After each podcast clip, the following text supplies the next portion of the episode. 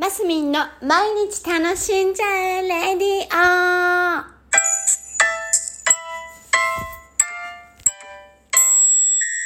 オおはようございます。11月24日水曜日、えー、マスミンです。あ、2021年っていうの忘れた。マスミンです。あの、月曜日って、あの、いい夫婦の日だったみたいですね。昨日、一昨日か。で、私なんかそんなのすっかり忘れていたんですけども、夫のひーちゃんはしっかりちゃんとそういうのをやってくれる人で、ありがたい幸せなことでございます。あの、あのが多いな、この頃。えー、11月22日の夜にね、えー、スパークリングワインとかを買ってきてくださいまして、今日はいい夫婦いい夫婦の日だよなんて言ってね、えー、あ、そうか、忘れてた、みたいな感じです。皆さんはど、どうですか？記念日。なんかね、立冬とか立秋とか、こう、日本の日本の昔からある、えー、そういうことごとは節分とかねお正月とか当たり前か、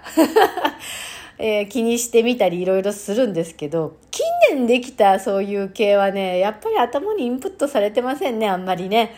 でこのような事態になって「あごめん」みたいな。私全然すっかり忘れてたわみたいな感じなんですけども。で話は突然変わりますがあの、私のこのね、毎日楽しんじゃえっていうね、この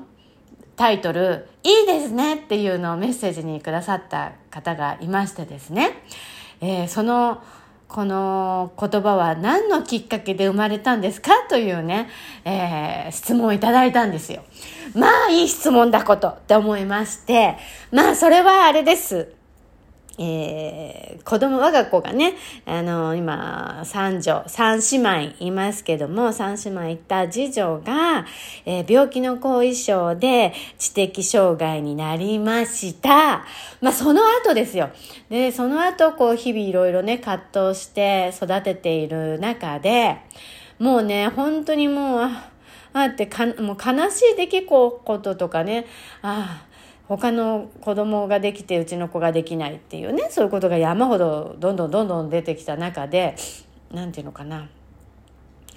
こうネガティブな感情になりなならなかったな,、ならなかったって言ったら嘘です。ななった時期もあるんですよ、はあ、やっぱりこれもできないのかあやっぱりこれもできないのかってね。ただもう真逆もあるんですよ。最初できないんですけどちゃんと時が経つとできるようになっていくんですよね。で、そういう彼女と合わせた成長を見ていて、ゆっくりペースの成長を見たときに、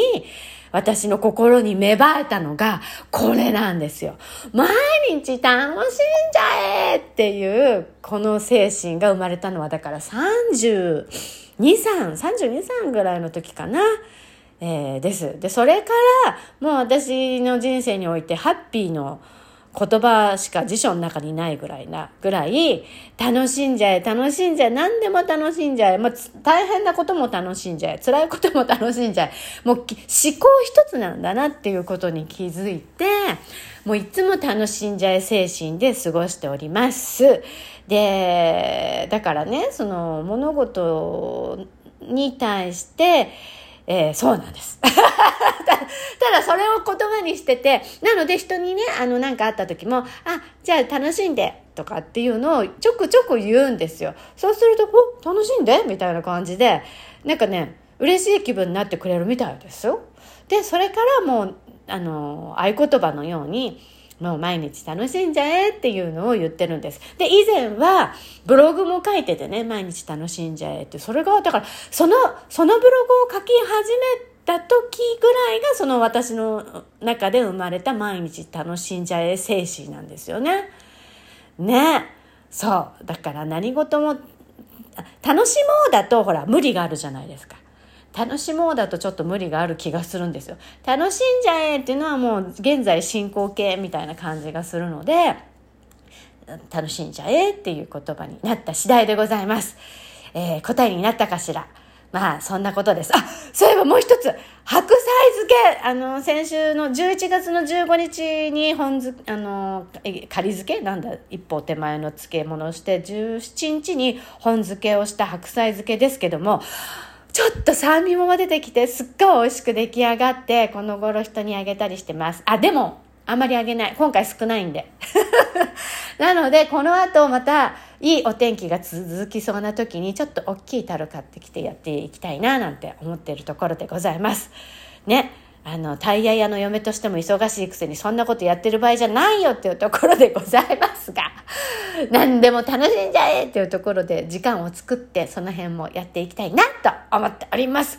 はい。では、今日も楽しんで、マスミンでした。